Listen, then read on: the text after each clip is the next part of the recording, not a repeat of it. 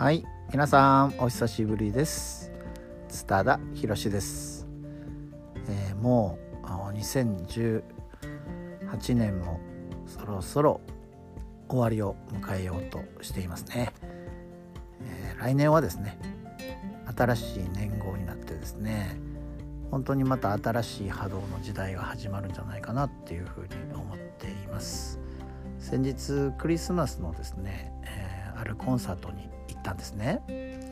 その時に、私はすごく衝撃的なあなんかお話を聞きました、えー、岩手にあるですね、えー、風の電話っていう、うん、津波でねうんたくさんの人が亡くなられてて僕も現地に何度かお邪魔しましたけれどもそんな場所にある電話ボックスがあるんですね。で「風の電話」っていうんですけれども、うん、当然、えー、そこにはですね、えー、電話ボックスがあるだけで、えー、一つの GG っていう昔こう番号を回すスタイルのですねえー、電話機が中に置かれていて、うん、線はつながってないんですけれど本当にその、うん、そこ電話をしてですね耳に受話器を当てると風の空間風の世界っていうのがあって僕らの今の世界とはまた別の世界があってそこの人とつながって会話ができるっていうそんな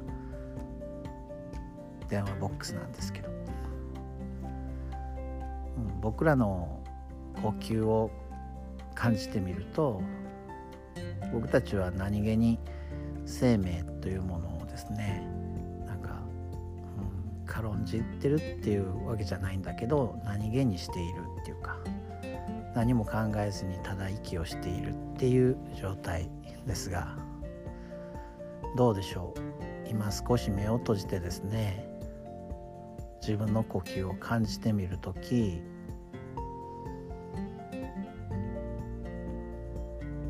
あなた自身がその呼吸を今してると思うんですけれど。果たしてそれは本当なんでしょうか。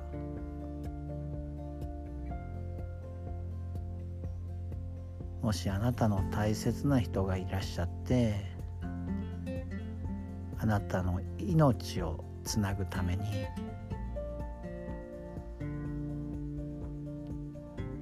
一息一息の呼吸をその人の呼吸のリズムで自分がしていると考えたらどうでしょうか。その人の息が自分の息をつないでるって思って感じてみてくださった時皆さんは一つの息について何を感じますでしょうか？ただ目を閉じて自分の呼吸を感じるだけなんですけれども私たちはただただ自分が無意識で行っている自分が、うん、たくさん持っているもの自分にあるものを大切にすることではなく何かを手に入れないといけないと思って何かをもっとよくできないといけないと思って頑張りすぎてるんじゃないかなってそんなことを感じるんですね。えー、2018年の年末にあたりそうですねあなたが今持っているもの自分が持っているもの多分気づかないけどたくさんあるんじゃないかなっていうふうに思いますのでぜひぜひこの年末はですね自分が持っているものについて感謝を込めてみる。自分が持っているものに気づいて感謝を込めている。見る。そんな時間をですね作ってみてくださったら嬉しいなというふうに思います。ではまたお会いしましょう。今日もご視聴ありがとうございました。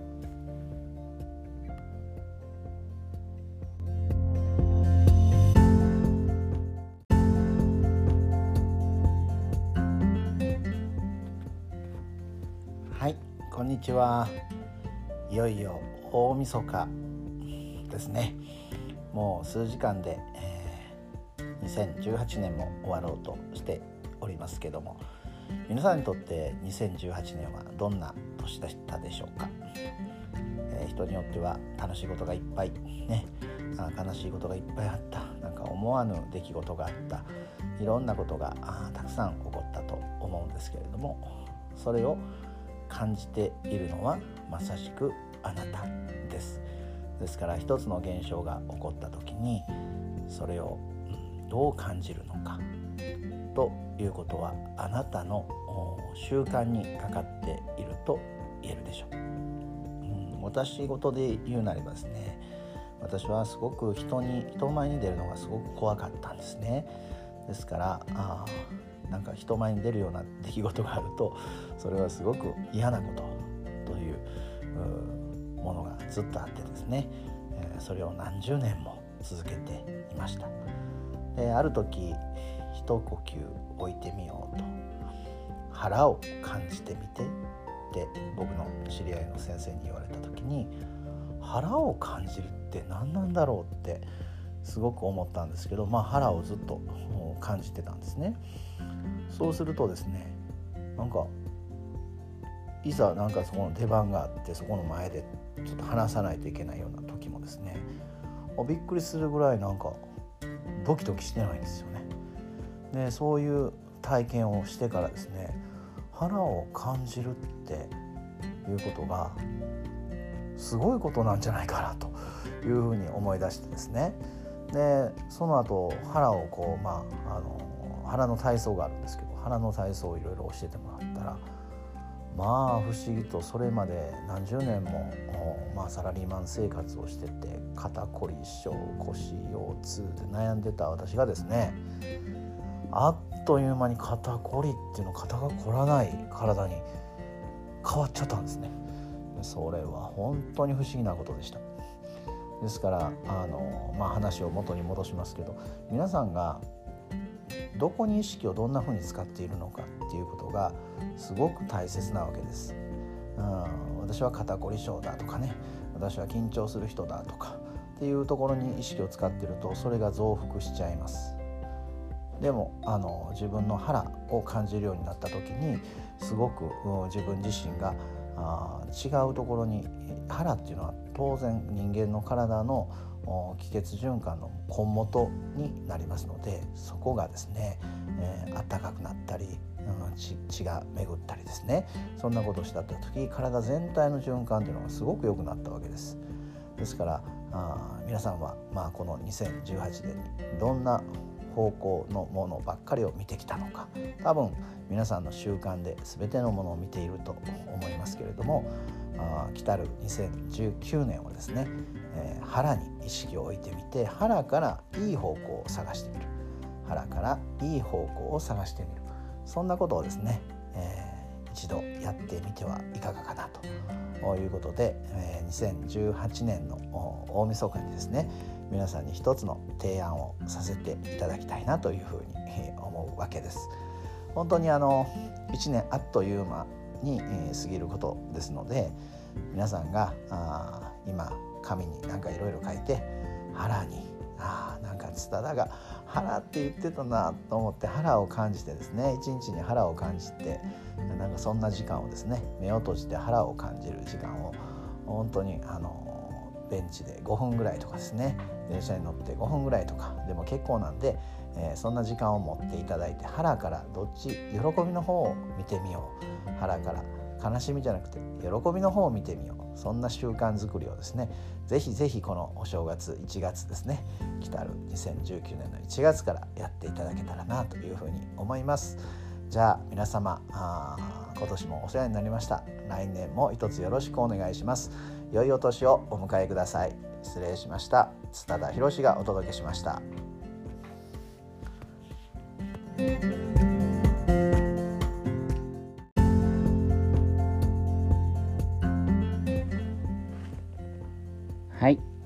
こんにちは津田博です。皆さんは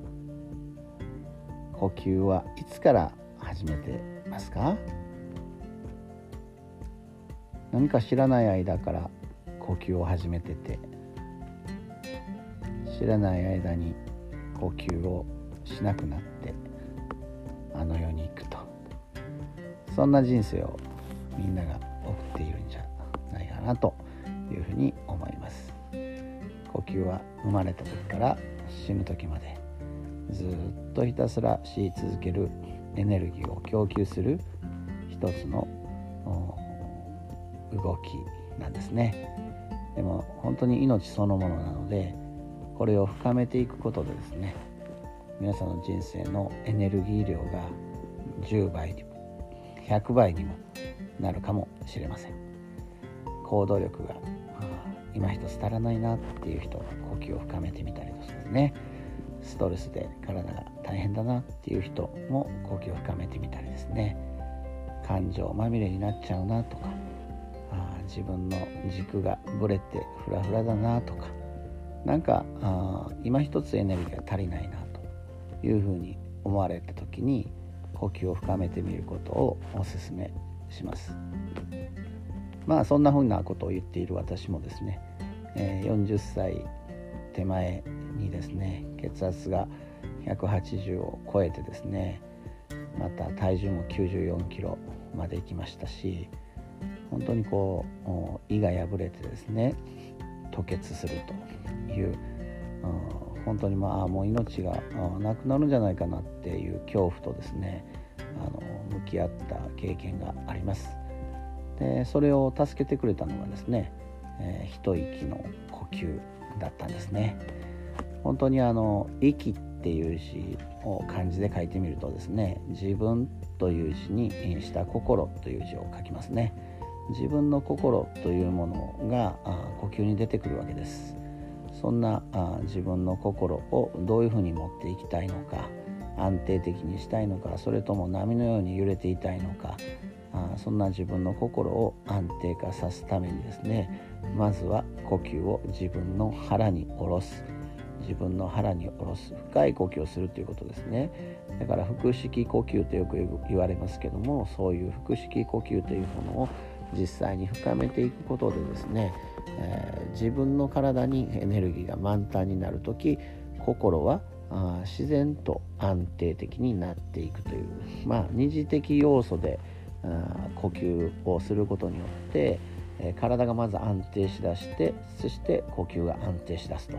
いうような状態になりますですから現代はストレス社会というふうに言われてますけど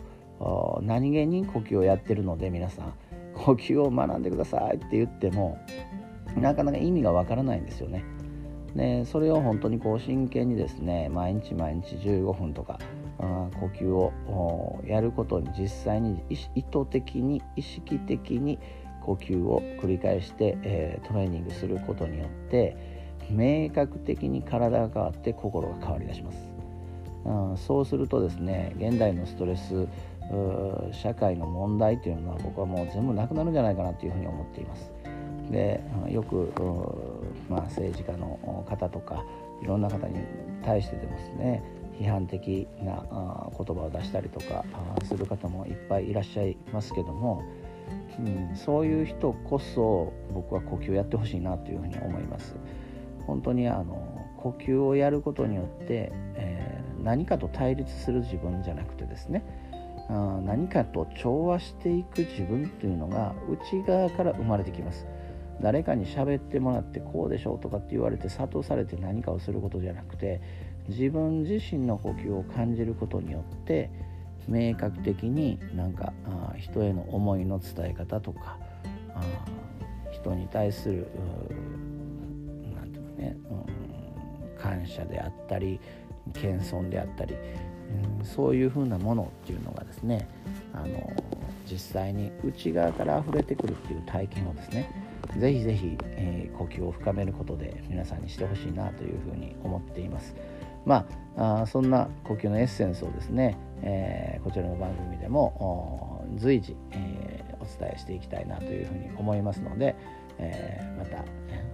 機会がありましたらあぜひぜひ、え訪れて聞いてみてください。あ今日はあ、まあ、始まりの呼吸というかあ呼吸の始まりから終わりまで 呼吸の意味みたいなものを少し喋らせていただきました。ありがとうございました。今後ともよろしくお願いします。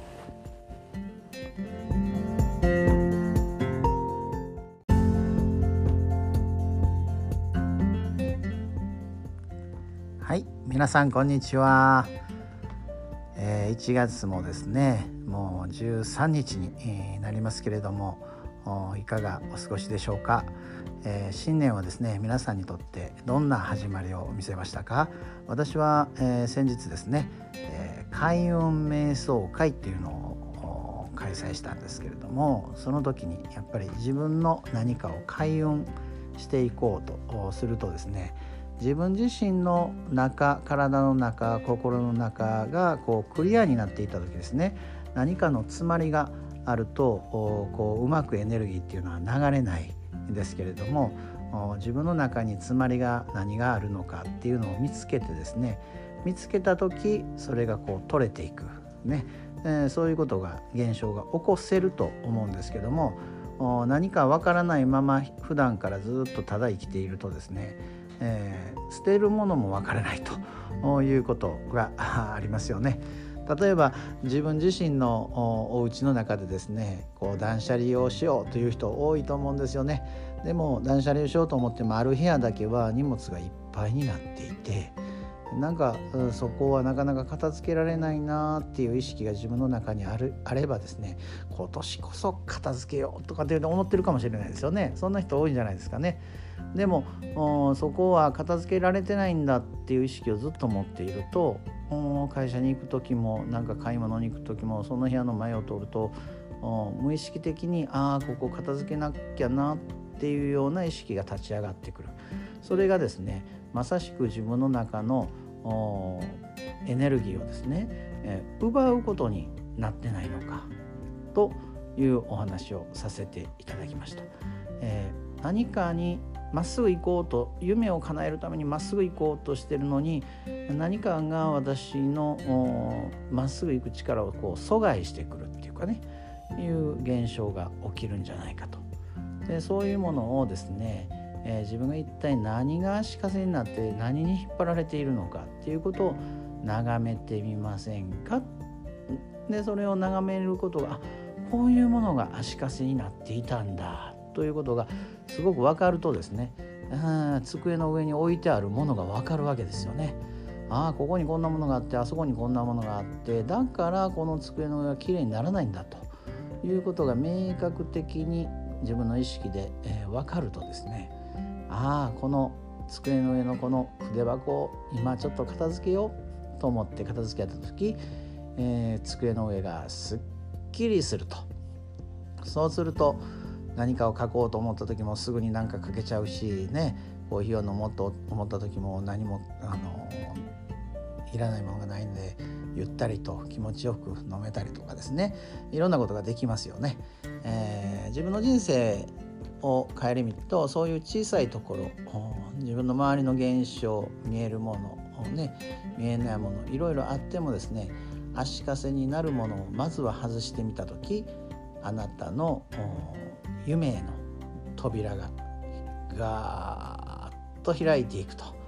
簡単ですよね開くのを無理やり開こうと思って一生懸命頑張る人がいるんですけど自分のことを眺めれてないんで自分のところに何が足かせになってるのかっていうところを眺めてみると案外簡単に、えー、そのブロックが外せてですね、前の道の扉が開いていくという現象が起きるんじゃないかなと思います。私はまあそういう意味からですね自分の一呼吸一呼吸楽に感じてみる時ですね。体の中にどこにこわばりがあるのかとかどこが緊張しているのかとかそういうことをやっぱりこう感じてみた時なぜその緊張を起こしている自分がいるのかとその自分って一体何なんだろうといつもはリラックスしているはずなのに筋肉もなんか普通は柔らかいはずなのにどこかが緊張して硬くなっちゃってたりとかですね、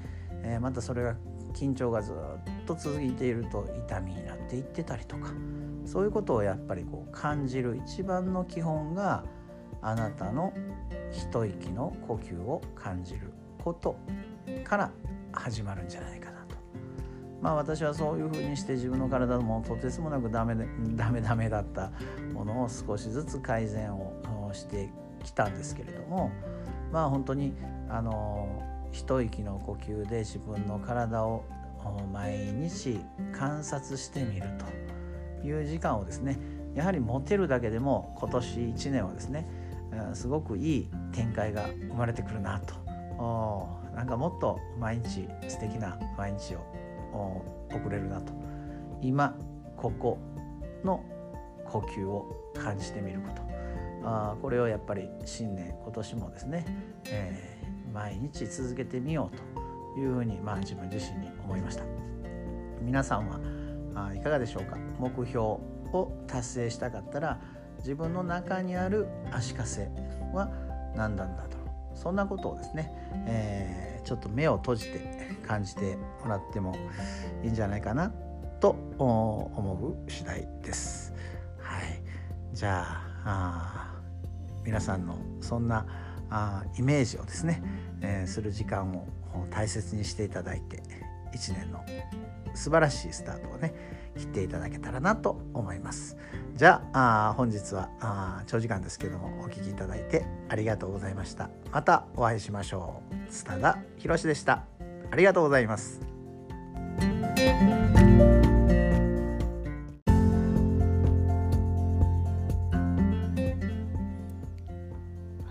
皆さんこんにちは。津田博です、えー、先日ですね、えー、大阪の交野市にある星田妙見宮というところでですね、えー、龍神祭というお祭りに参加させていただきました。本当にあの朝から雲一つないスカイブルーの空だったんですけれどももう本当にこう宮司さん佐々木宮司さんという方なんですけども素晴らしい方でですね、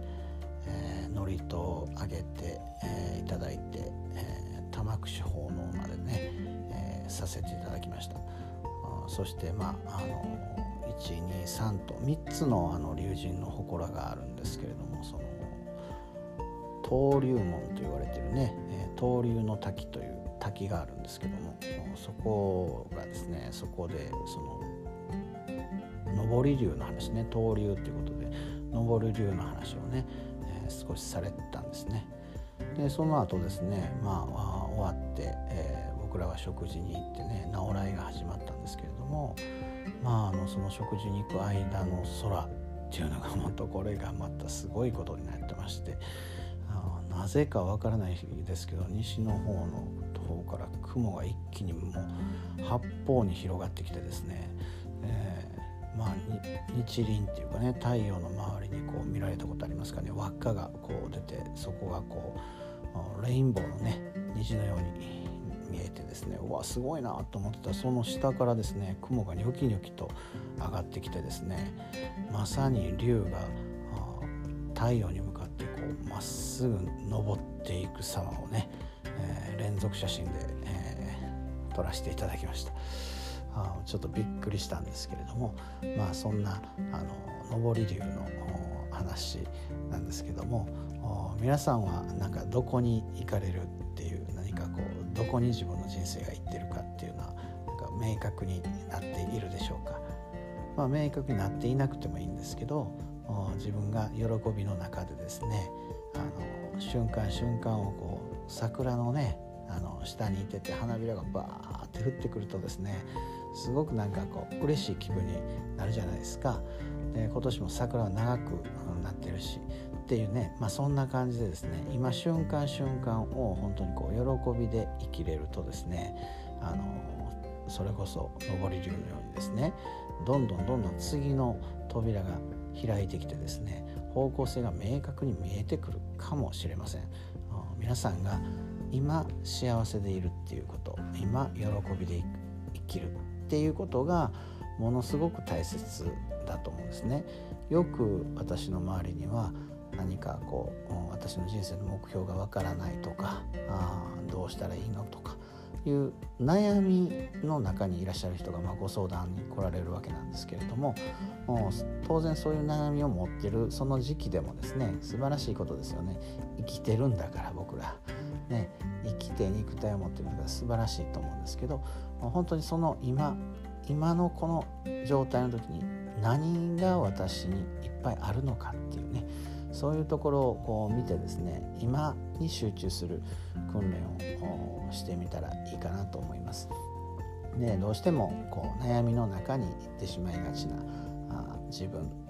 というのがある時はあ一息の呼吸に戻ってみてください。呼吸をゆっくりと吐いてゆっくりと吸い上げる。これをまあ5分やるだけでも心の状態というのは大きく変化していくと思います、えー、これからどんどん暖かくなってですね言語も変わる、うん、エネルギーが世界的に変わるあ時期ですので心の揺れもいっぱい出てきていいと思います。そんな時こそ今ここの呼吸に集中してみてください、えー、今日はですね、えー、上り流のお話をさせていただきました。またお会いしましょう。ありがとうございました。